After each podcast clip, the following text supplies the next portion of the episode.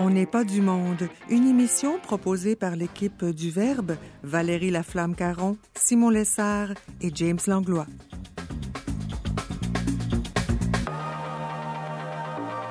Aujourd'hui à l'émission, le père Édouard Chatov nous parle souffle et spiritualité russe et Laurence Godin-Tremblay nous fait méditer sur la vie, l'amour et la souffrance. Bref, on n'est pas du monde.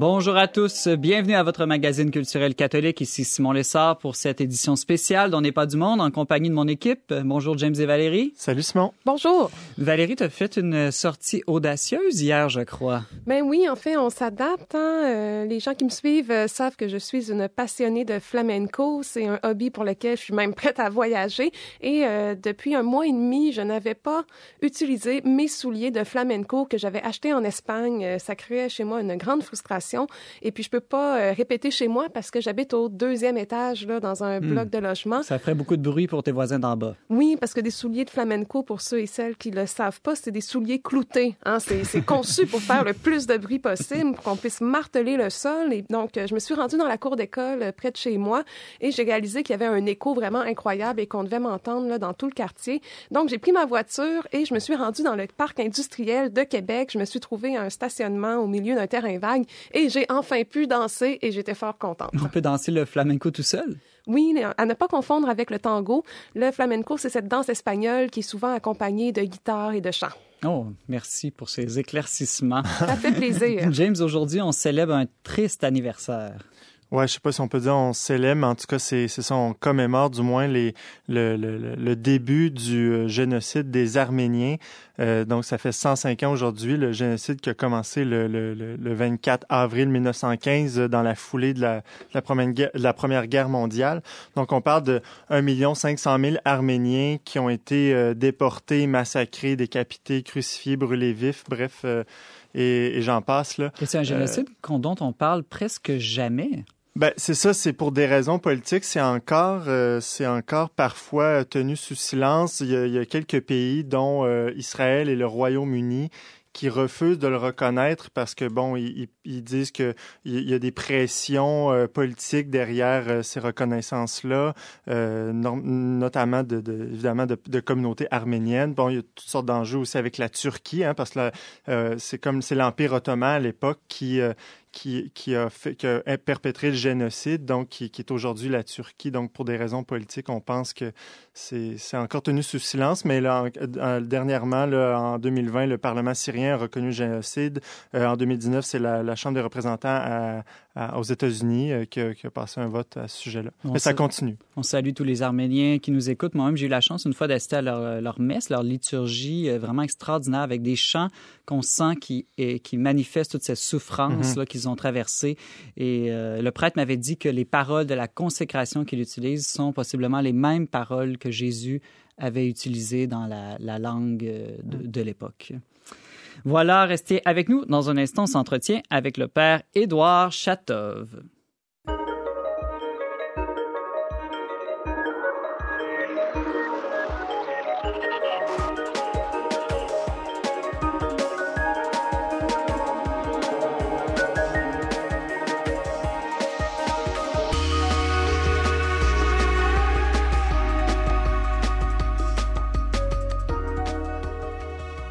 Avec le battement de notre cœur, la respiration est probablement ce qui marque au mieux le rythme de notre vie, ce qui donne la mesure au temps qui nous est alloué.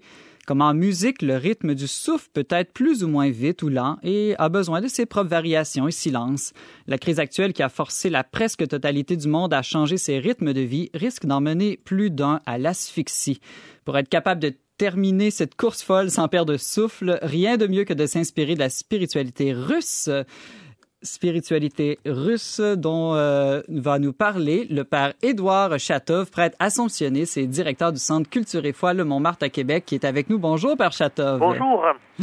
Bon, père Chatov, d'abord, euh, parlons du souffle. Le souffle, c'est la base de la vie. Après tout, il nous accompagne euh, de la naissance à la mort et même quand on dort. Tout à fait. Et en plus, il y a comme trois phases dans notre respiration dans notre souffle. La première, c'est quand on est né, Donc on inspire et on reçoit le cadeau de la vie. Donc chaque fois quand on fait ce mouvement, il faut se rappeler, même si on ne rappelle pas toujours, mais nous sommes invités à nous rappeler que la vie est un don c'est quelque chose qui vient à nous, qui nous entoure, qui euh, nous plongeons euh, en cette réalité.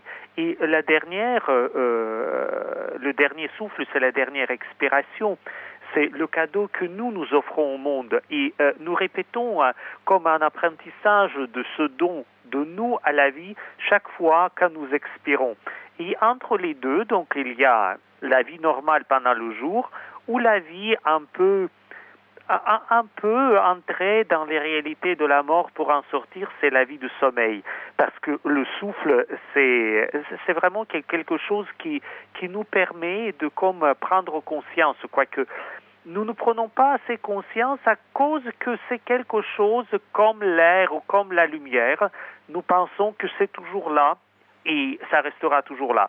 Et c'est dans les moments de maladie ou dans les moments d'épreuve, dans le moment de euh, difficulté quand nous devons par exemple courir ou ralentir que nous nous apercevons que le souffle est là et nous dépendons de ce, de, ce souffle. Et plus encore, quand il faut retenir son souffle il faut euh, retenir hein? son souffle, il faut ne pas être essoufflé, et, c'est là que euh, les, les, différentes spiritualités, donc la spiritualité russe, mais pas seulement, parce qu'elle influençait même la spiritualité et la foi occidentale, nous invitent toujours à se rappeler une vérité toute simple, que le premier souffle que croyant reçoit, euh, et quand je dis le croyant, tout être humain, par le fait euh, euh, que le monde est créé par Dieu, c'est le souffle de l'esprit qui est envisagé dans le livre de la Genèse comme un souffle qui plane sur les eaux, sur la réalité du monde, et que aussi le souffle qui anime la communauté des disciples de Jésus à partir de l'événement de Pentecôte que nous allons célébrer bientôt. Mais justement, les Grecs faisaient cette différence dont vous nous parlez entre le souffle, la respiration, la psyché qu'on traduit en âme, et le souffle du vent, euh, pneuma en grec qu'on traduit davantage par esprit. Comment le souffle de Dieu peut aider le souffle de l'homme d'une manière par Chatov? Ah, mais je pense, euh, euh, vous savez, c'est simple et complexe à la fois. Je ne dis pas compliqué, mais complexe. La première chose, c'est il faut dans certains moments prendre conscience de son souffle. Et c'est là, que je pense que le, euh, le souffle de Dieu, il nous rend conscients que nous respirons. Et quand je dis que nous respirons, juste que nous faisons les inspirations, les expirations au point de vue physique, mais qu'il y a des réalités qui nous apportent la vie dans tous les domaines, dans notre quotidien, dans nos relations, euh, disons, euh, euh, autour de nous, dans ce que nous mangeons, dans ce que nous vivons. il y a aussi euh, les mouvements que nous devons en expirer pour s'en débarrasser et pour faire sortir parce que sinon ça deviendra nocif.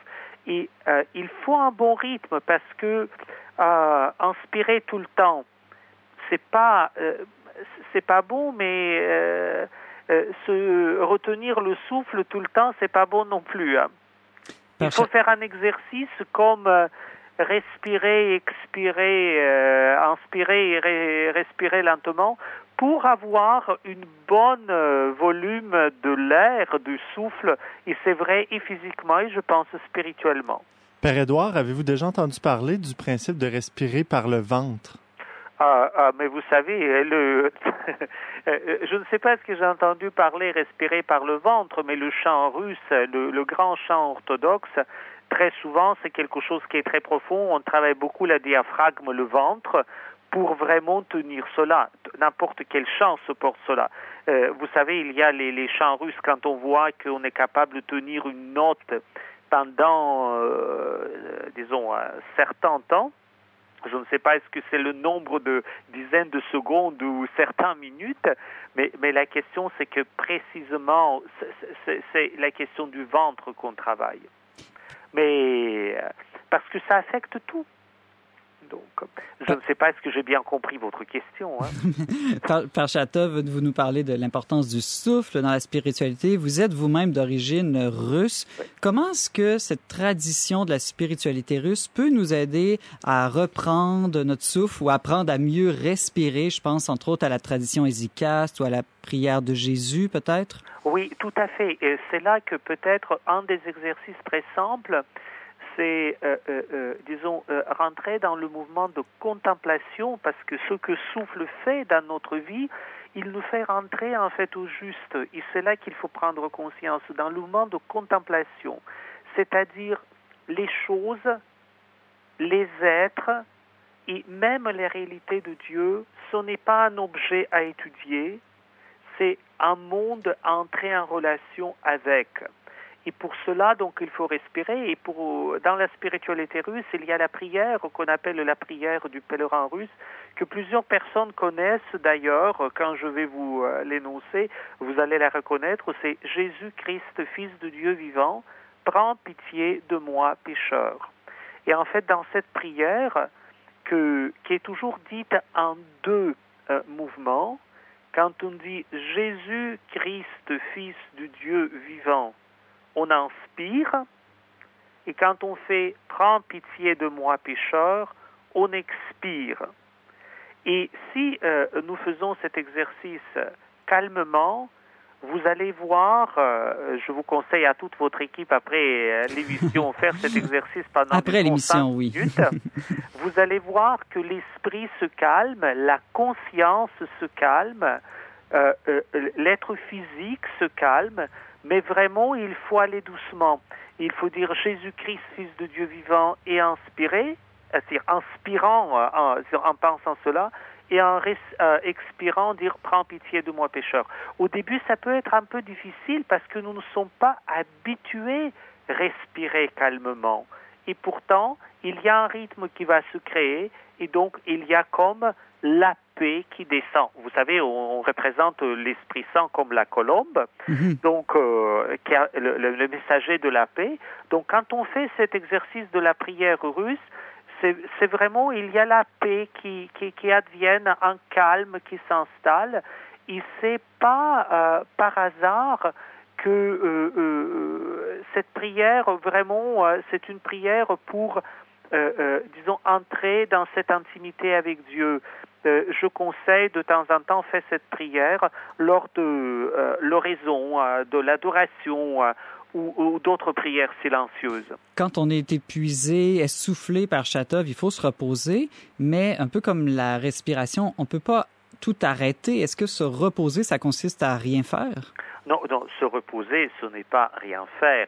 C'est, je pense précisément, si je vous parle de souffle, c'est se reposer, trouver une bonne séquence du souffle à l'activité dont on vient de faire. En fait, on peut même euh, travailler tout en étant calme et respirant calme.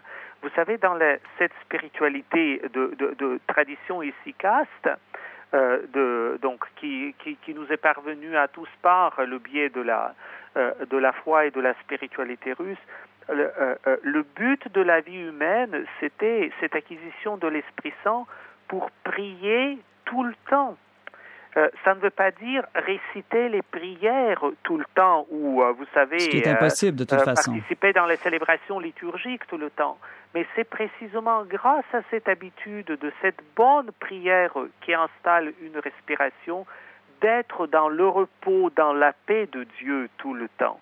Euh, euh, nous, nous pensons que travailler, c'est s'épuiser et reposer, c'est faire deux mois de vacances euh, sur la plage en lisant les livres ou en se bronzant. Et on sait par l'expérience de plusieurs d'entre nous, quand on revient des vacances, on est plus fatigué qu'on était en partant. Hein. Tout à fait. et là, il faut. C'est parce que c'est précisément le souffle euh, la respiration n'était pas correcte, mais euh, euh, aussi le souffle. Vous savez, quand je dis au début c'est pas facile, parce que on pense que c'est naturel, respirer bien. Mais en fait, respirer bien, même dans la vie spirituelle, ça s'apprend. Et donc, il y a un effort de la volonté et un effort de la conscience qui va propulser. Il y a un, philosophe bulgare et mystique chrétien qui disait pour renforcer euh, euh, sa volonté, il faudrait respirer plus lentement. Et nous avons tous la difficulté de ralentir. Père Chatov, c'est tout le temps qu'on avait. J'ai eu l'impression pendant toute l'entrevue que je prenais davantage conscience de ma respiration. Alors, euh, merci pour ces bonnes euh, réflexions, méditations sur le souffle et le souffle autant physique que spirituel. Merci d'avoir été avec nous aujourd'hui. Oui, euh, c'est vraiment avec un grand plaisir et j'invite tous les éditeurs juste après votre émission pour vraiment appliquer les principes on n'est pas du monde, faire un exercice pendant cinq minutes de cette prière de Jésus en respirant et rentrant dans la paix de Dieu. Merci, Père Chatov. On va faire une petite pause musicale où vous allez pouvoir faire cet exercice et on revient avec notre chronique virale tout de suite après.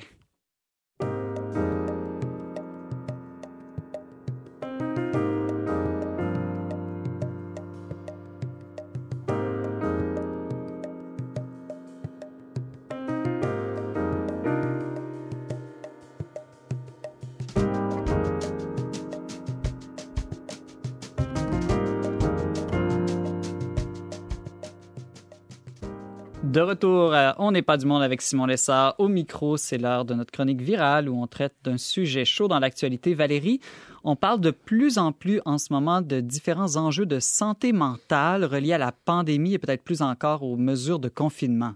Oui, j'ai pas envie de vous énumérer l'ensemble des statistiques qui sont publiées, dans, qui ont été publiées dans les derniers jours. Euh, je vais vous parler de deux sondages. Un premier mené par la Fondation Jasmin Roy et Sophie Desmarais auprès de près de 1500 Québécois. Euh, et la moitié des parents, semble-t-il, observent la santé psychologique de leur enfant se dégrader. Semble-t-il qu'ils adoptent des comportements euh, de plus en plus colériques, ils sont irritables, l'humeur générale là, se dégrade, les gens sont frustrés, ils se sentent insécures. Et il y a ensuite une étude euh, menée par la docteure Mélissa Généreux de l'Université de Sherbrooke qui révèle qu'un nombre assez élevé, là, ce serait le quart des Canadiens qui présentement présenteraient des symptômes reliés au stress post-traumatique. Ces symptômes-là peuvent prendre la forme euh, d'insomnie, d'hypervigilance, euh, d'inconduite, en fait, de conduite pathologique comme la consommation abusive d'alcool, la colère, la peur. Il faut comprendre que le stress post-traumatique, ça se produit quand on ressent que notre vie ou la vie d'autrui est menacée.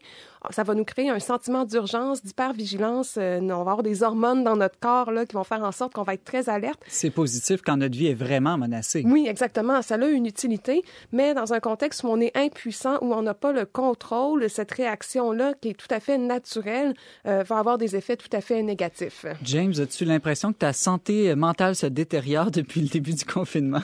Non, pas la mienne, ça c'est certain. En tout cas, j'aimerais ça peut-être euh, sentir, euh, ça me permettrait peut-être d'avoir plus, encore plus de compassion pour les gens qui souffrent en ce moment, mais moi, dans ma situation, ça va très bien. Euh, bon, heureusement, hein, tout le monde, ça prend aussi des gens qui vont bien pour aider les gens qui vont moins bien.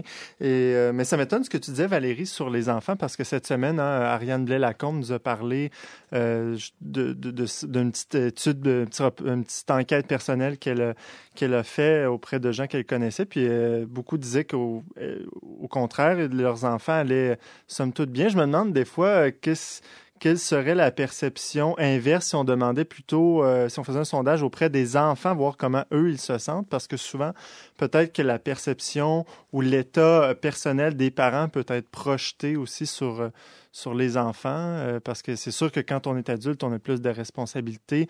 On voit des fois des, des, des, des états de, sur les, des gens, puis euh, alors qu'eux-mêmes le voient pas ou le sentent pas. Là. Donc peut-être que... Ça pose une question sur le diagnostic, je pense, de la santé mentale. On a vu beaucoup dans les dernières années une tentative de déstigmatiser les problèmes de santé mentale, donc de ne pas considérer comme fous, fragiles, faibles nécessairement toutes les personnes qui vivent des difficultés, que ce soit par exemple un épuisement professionnel ou une dépression. De plus en plus de gens osent même en parler publiquement sans aucune honte, ce qui est très positif.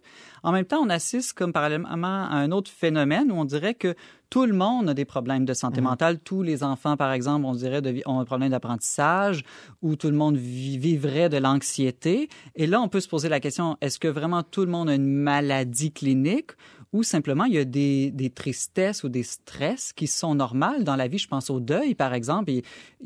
Parfois, on va prescrire des médicaments, des antidépresseurs à des gens qui sont tristes encore euh, deux semaines après le décès d'un proche. Moi, je trouve que c'est assez normal de vivre cette tristesse-là. Absolument. Puis que ce soit des, des périodes difficiles dans la vie, euh, on n'est pas obligé non plus de se faire diagnostiquer euh, une maladie tout de suite. Puis dans, dans le cas qui nous concerne ici en temps de pandémie, ben il y a peut-être plein de personnes qui disent ah ben peut-être finalement que suis une personne, je fais je fais de l'anxiété ou tout ça, mais attendez avant de vous auto-diagnostiquer d'abord. Ça c'est tout à fait légitime de se sentir mal, d'avoir des difficultés avec ce qui se passe en ce moment. Et il ne faut pas justement rentrer dans cette logique-là trop rapidement. C'est peut-être un des effets secondaires du ça va bien aller. Euh, c'est un slogan, c'est un mantra qu'on martèle là, depuis des semaines. Puis euh, moi, je pense que c'est tout à fait correct qu'on tienne ce discours-là en présence d'enfants pour créer un climat rassurant. C'était l'objectif des arcs-en-ciel qu'on voit euh, fleurir partout dans toutes les villes à travers le Québec. Mais en réalité, ce qu'on constate, c'est que ça va pas bien. Mm-hmm. Ben, ça va bien aller, c'est au futur. Ça veut dire que ça va pas si bien en ce moment. Là. Oui, puis quand on voit ces chiffres-là, on voit que la situation est difficile et c'est normal qu'elle soit difficile pour un très grand nombre de personnes. J'ai apprécié un, un, post Facebook de la psychologue Roxane Robitaille qui justement critiquait cette idée-là et euh, au lieu de toujours euh, de se faire la peau de la pensée positive, c'est correct aussi parfois de prendre le temps de, reconnaître que ce qu'on vit c'est difficile et c'est peut-être même plus sain finalement. Mm ben, c'est ça, je pense que c'est cette psychologue-là qui disait dans le fond c'est normal avec des enfants comme tu dis, mais c'est un, un peu un signe d'immaturité de la part des adultes de de d'essayer de, de, de, se dire ça parce que ça ça va pas bien aller si on si on fait rien pour que ça aille bien non plus. C'est comme si ça nous évacuait de, de prendre des responsabilités ou de faire d'avoir des de porter des, des Oui, puis il y a beaucoup de gens qui vivent des choses euh, tragiques présentement. Euh, il y a des pertes qui peuvent nous sembler plus superficielles, par exemple l'absence d'un voyage ou d'un bal de finissant. Mais si on se met à la place des personnes qui vivent le deuil de, ces événements, de ces activités-là, peut-être que pour elles, ça représentait quelque chose d'important. Et d'un côté un peu plus euh, inquiétant, il y a des gens qui ont perdu leur emploi, qui vont être au chômage. On traverse une ère d'incertitude qui pourrait se prolonger là, à moyen terme parce qu'on ne sait pas ce qui va arriver. S'il y a une deuxième vague de l'épidémie, comment on va réagir? Est-ce qu'il y aura plus de décès parmi les jeunes personnes?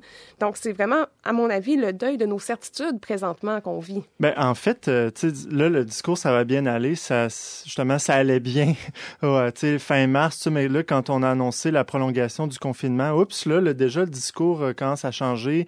Avec tout ce qui se passe dans les CHSLD, on sent que l'opinion publique, là, commence à être euh, comme déjà les gens se, se lassent d'être confinés. Là, ça va bien aller. Là, on y repense deux fois, je pense. En même temps, Valérie, ce qu'on vit, là, cette montée des troubles de santé mentale reconnus par différents spécialistes dans la société, est-ce que ça révèle pas quelque chose de notre culture qui est euh, axée beaucoup sur la performance, sur euh, le désir de toujours tout prévoir ou contrôler?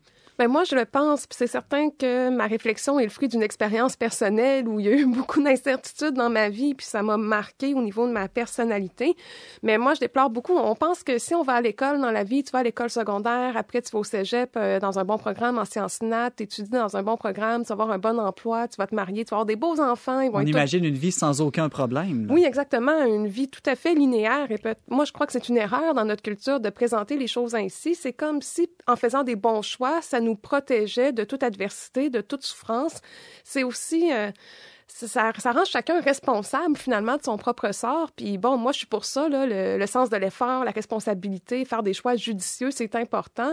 Mais il y a une part d'incertitude dans notre vie sur laquelle on n'a aucun contrôle et c'est pas, on n'a pas besoin d'une pandémie pour ça. Hein. On peut avoir un enfant handicapé, on peut vivre une relation euh, de couple qui est très difficile, qui va se solder par un échec. Euh, les sources de souffrance sont variées et nombreuses. Mais d'ailleurs, par rapport à la santé mentale, je trouve que souvent on fait trop reposer le fardeau sur les des individus, comme si c'était tout de leur faute, là, tu sais, qu'ils soient parce qu'ils n'ont pas fait de bons choix, parce qu'ils n'ont pas eu des bonnes habitudes de vie, etc.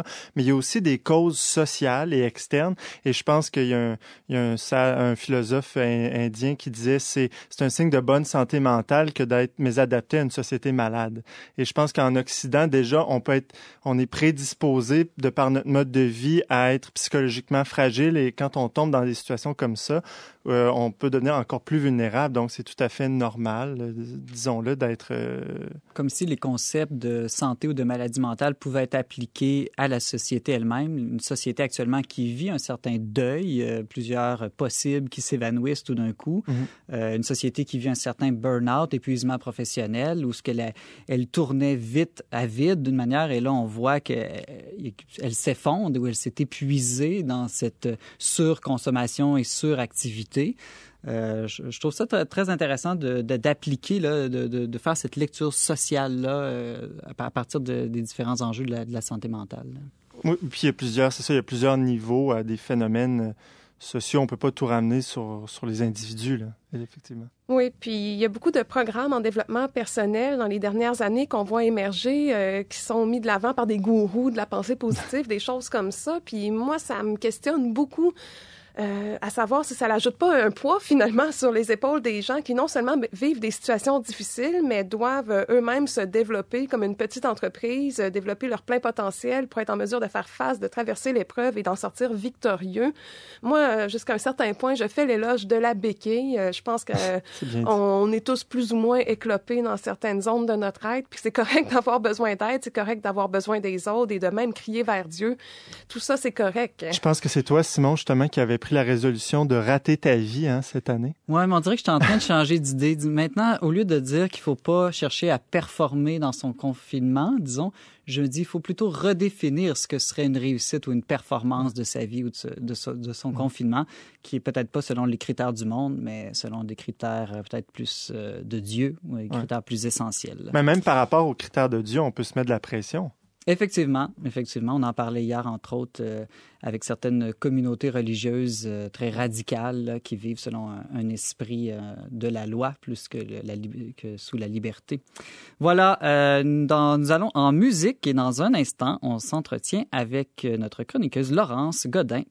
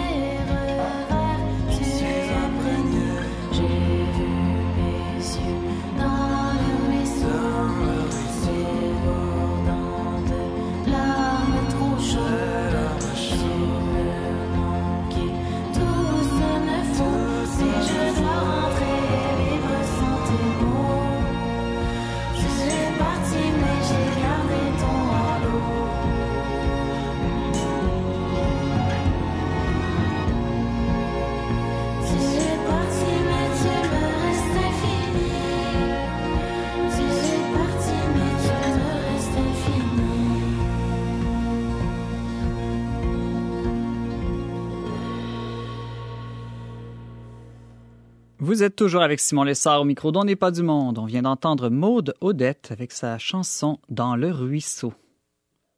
Doctorante en philosophie et enseignante à l'Institut de formation théologique de Montréal, notre collaboratrice Laurence Gonnet-Tremblay a récemment publié un touchant témoignage sur leverbe.com où elle nous raconte comment en lisant Claudel, elle a compris qu'amour et douleur pouvaient faire bon ménage. Laurence Gonnet-Tremblay, bonjour. Salut. Alors, euh, Laurence, euh, comme je disais, il y a quelque temps, tu as lu ce, livre qui s'appelle L'annonce faite à Marie de Paul Claudel. Et euh, dans ton texte, là, qu'on peut lire sur le verbe, tu dis que tu as trouvé ce livre fascinant. Pourquoi est-ce qu'il t'a touché là, si profondément ou personnellement? parce qu'il y a quelque chose de très naïf dans le livre. C'est-à-dire, le point de départ, c'est une jeune fille qui, qui est contente, qui est heureuse, elle va bientôt se marier, puis elle rencontre, au fond, elle a un, de ses amis qui a la lèpre, puis euh, qui est très triste, elle veut le consoler, donc elle l'embrasse comme ça, spontanément, seulement parce qu'elle est contente, seulement parce qu'elle aime. Puis évidemment, elle attrape la lèpre, euh, perd son fiancé, se retrouve dans une grotte, puis là, la, suite de l'histoire est tragique, évidemment. Elle se retrouve dans la grotte, elle a la lèpre, elle devient aveugle. Donc, euh, on pourrait dire son, son mouvement spontané, naïf d'amour le conduit à la douleur, mais euh, elle-même va dire, bon, la douleur, euh, l'amour a fait la douleur, mais la douleur a fait l'amour, c'est-à-dire qu'ensuite, euh, on découvre que malgré cette épreuve, malgré le, fait qu'elle soit lépreuse, mais son amour pour Dieu, son amour pour les êtres humains a seulement augmenté. Tu dis, Laurence Godin-Tremblay, que ce livre, dans son entièreté, est comme un hymne à la souffrance. Euh, l'expression hymne à la souffrance est, après tout, assez provocante, voire même scandaleuse, peut-être pour ceux qui souffrent beaucoup actuellement, là, spécialement en ce temps de pandémie. En quel mm-hmm. sens Claudel souhaitait-il chanter un hymne à la souffrance exactement? Ben, une autre phrase du livre qui est euh, frappante, c'est euh, à un moment donné, bon, la sœur de cette jeune fille-là, Violaine, vient la visiter puis lui dit, elle se moque de, de, Violaine, elle lui dit, ah, Dieu, toi, doit t'aimer beaucoup pour te chanter comme ça, pour te, te faire du mal. Puis elle dit, Dieu aime euh, comme le feu aime le bois quand il prend. C'est-à-dire quand le feu prend le bois, ben, il le consume. Et Violaine dit, Dieu m'aime de cette façon-là. Quand il m'aime, il me consume. C'est-à-dire, l'hymne à la souffrance réside dans le fait que Violaine, en quelque sorte, brûle et est consumée, mais dans cette euh, consommation, il y a aussi euh, une euh, purification. C'est-à-dire qu'elle découvre aussi l'essentiel, elle voit l'essentiel maintenant qu'elle est aveugle. Et c'est en ce sens-là que la souffrance l'a rendu meilleur, le purifié. C'est pour ça que c'est un hymne à la souffrance, il me semble. Et j'ai l'impression, Laurence, que cet amour qui brûle et qui purifie, euh, tu en as fait une expérience concrète dans ta vie récemment. Oui, mais ce qui était assez frappant, c'est qu'en terminant le livre, euh, on va savoir pourquoi. Euh, moi, je suis mariée depuis un an, puis ça m'a donné pour vrai l'envie de devenir mère, parce qu'à travers le livre, c'est ça s'appelle l'annonce faite à Marie. il y a aussi cette relation-là, mère-fille. C'est-à-dire, euh, Violaine, malgré qu'elle n'ait pas enfanté elle-même, ressuscite un enfant. Puis euh, ça, me donnait, ça me donnait envie de devenir enceinte. Je dirais comme le mouvement spontané de Violaine qui embrasse un lépreux, c'est-à-dire j'ai voulu aimer comme ça, seulement parce que j'étais contente, surtout parce que c'était Noël, puis à Noël, on, est tout le temps content. Donc j'étais contente, j'ai dit c'est beau, j'ai prié, j'ai dit je serais prête, je voudrais être mère. De fait, je suis tombée enceinte euh, deux semaines plus tard. Puis euh, l'amour a fait la douleur parce que bah, tout le monde euh, me félicitait. Bravo pour ta grossesse, c'est le fun, c'est un événement heureux. Mais rapidement, je suis tombée assez malade. J'ai souffert durant tout mon premier trimestre d'hyperémèse gravidique, ce qui est quelque chose de pas très connu. C'est au ouais, fond des nous expliquer? Des nausées de femme enceinte classiques. Tout le monde me disait oui, tu es malade, mais c'est normal, tu es enceinte. Mais en fait, c'était des nausées extrêmes j'avais tout le temps mal au cœur, puis je pouvais vomir plusieurs fois par jour. Je perdais du poids, puis des choses comme ça. C'était, c'était pas des nausées normales, en fait. Et ça a eu des conséquences non seulement sur ta santé, mais sur ta vie, euh, je dirais, sociale et professionnelle aussi. Ben oui, parce que j'ai dû euh, arrêter de travailler, de faire à peu près de lire aussi. Moi, je, suis doctorante en philosophie, puis euh, quand j'ai fini mon étude, ben pour le plaisir, je vais prendre un livre. Donc, je peux dire que je lis presque toute la journée. Mais là, j'étais vraiment incapable de faire aucune activité physique et intellectuelle. Juste prendre la douche, ça me donnait euh, mal au cœur, puis je pouvais être malade. Donc, tout ce que je pouvais faire, c'est rester assise tranquillement dans une chaise pour penser, penser à des choses pas trop compliquées parce que ça aussi, ça me donnait mal au cœur. Donc, j'ai eu quelques, quelques mois comme ça à faire, c'est-à-dire euh, à être comme débranché de toutes mes activités euh, normales. Mais Laurence, là, d'habitude, euh, ils disent que ça dure le premier trimestre. Est-ce que tu as passé le premier trimestre? Est-ce que tu en es sorti? Oui, c'est ça. Je vais mieux. J'ai encore un peu mal au cœur, mais c'est vraiment pas comparable à ce que, ce que j'avais avant. Là. Ça s'est terminé il y a environ deux semaines, je dirais. les nausées incontrôlables, la perte d'appétit aussi. Laurence, euh, j'avais j'ai l'impression que tu étais une femme euh, très active. Euh, comment tu as vécu la perte de toutes ces activités qui étaient importantes pour toi?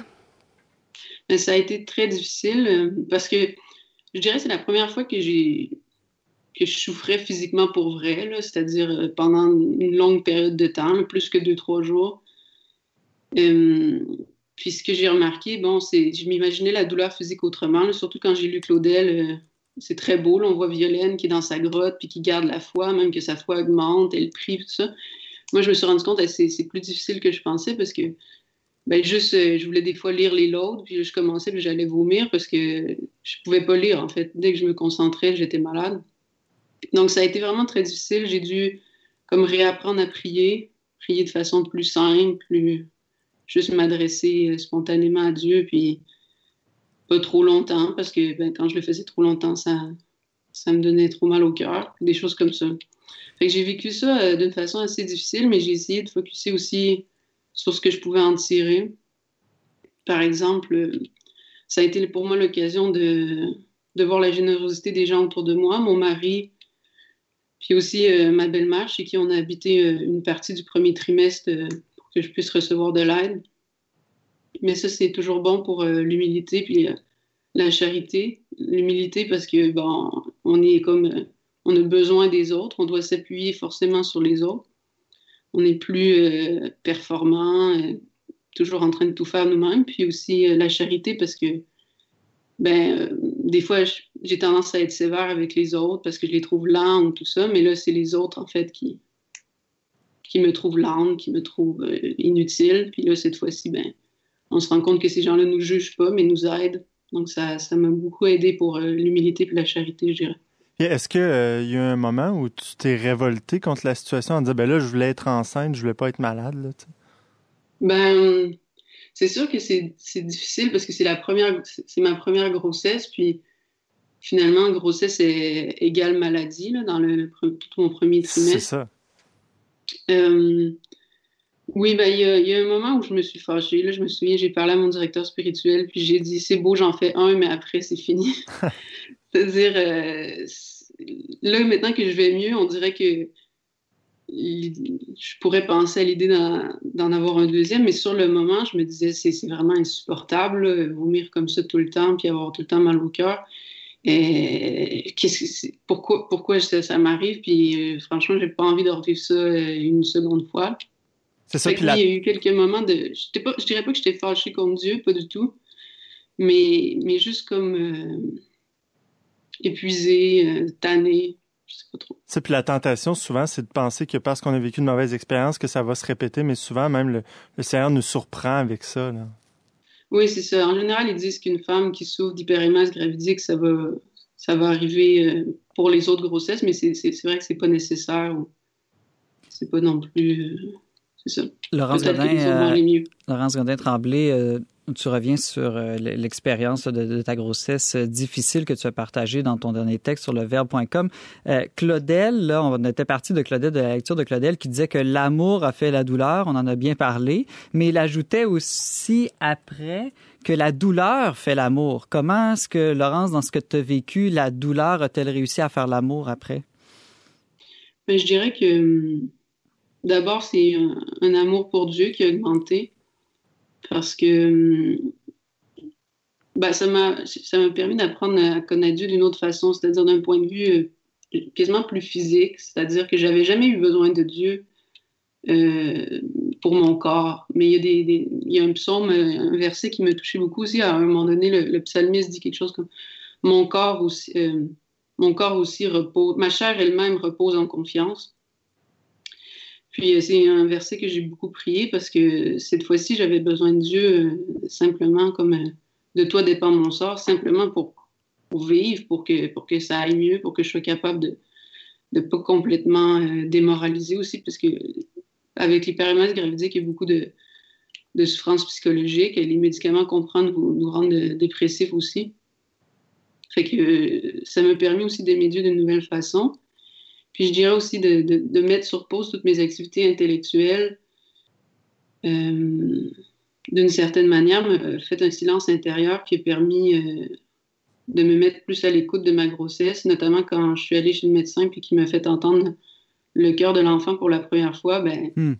euh, on dirait que j'étais plus réceptive, plus émerveillée en un sens, parce que euh, je pensais pas à mon doctorat, je pensais pas aux cours que je devais que je dois préparer ou des choses comme ça. J'avais juste ça à faire. Euh, écouter le battement de cœur. Puis en, ce sens-là, je dirais que la douleur fait l'amour parce que la douleur purifie, nous, nous garde sur l'essentiel. La douleur a fait l'amour. Euh, Laurence Godin-Tremblay, sur ces beaux mots, euh, merci. Tu nous témoignais de ton expérience de douleur et d'amour au cœur de ta grossesse. On peut lire ton témoignage, l'annonce faite à Laurence sur le tradionverbe.com. Euh, merci et bonne grossesse, Laurence. Merci. Restez avec nous. Dans un instant, on conclut l'émission avec quelques suggestions de mes co-animateurs.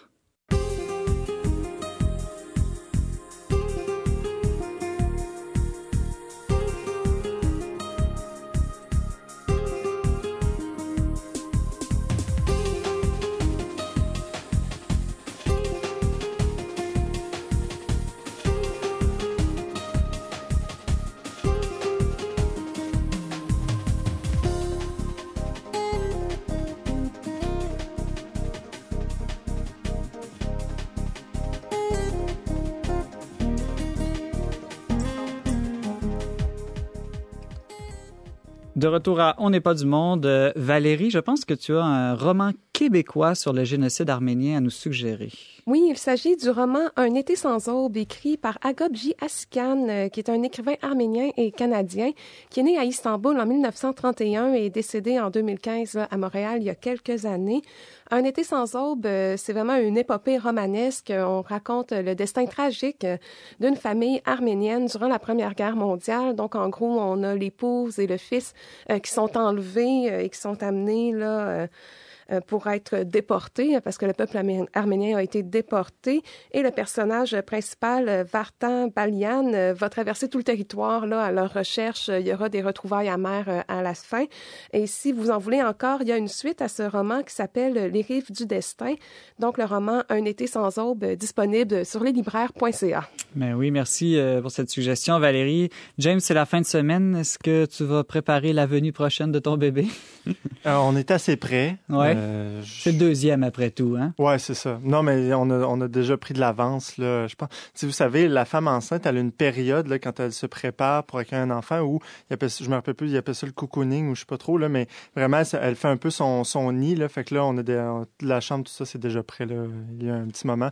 Euh, mais j'ai une suggestion à faire aux auditeurs. Euh, du 30 avril au 8 mai, il y aura la neuvaine des fondateurs du Québec, hein, les saints fondateurs. Donc, ils ont fait Marie l'Incarnation le 30 avril, Saint-François de Laval le 6 mai. il y en a d'autres, là, mais donc la neuvaine du 30 avril au 8 mai, il y a tout un guide complet sur cdq.org. Euh, puis si vous n'avez pas Internet, c'est pas grave. Euh. On peut s'improviser sa propre ben neuvaine. Ben euh, le, Seigneur comprend aussi. Exactement. Merci pour ces suggestions. Lundi prochain, on parle des informations et théories du complot avec Sylvain Aubé et Frédéric Francaire réfléchira aux bienfaits de l'ennui. Merci d'avoir été avec nous aujourd'hui. Vous pouvez en tout temps écouter et partager cette émission en balado-diffusion. Pour tous les détails, visitez le radio. Je remercie mes deux magnifiques co-animateurs James Langlois et Valérie Laflamme Caron. Merci aussi à Mario Blouin pour les choix musicaux et à Jacqueline Sanson à la régie. On se retrouve lundi prochain, même heure, même antenne, pour une autre édition spéciale dont n'est pas du monde.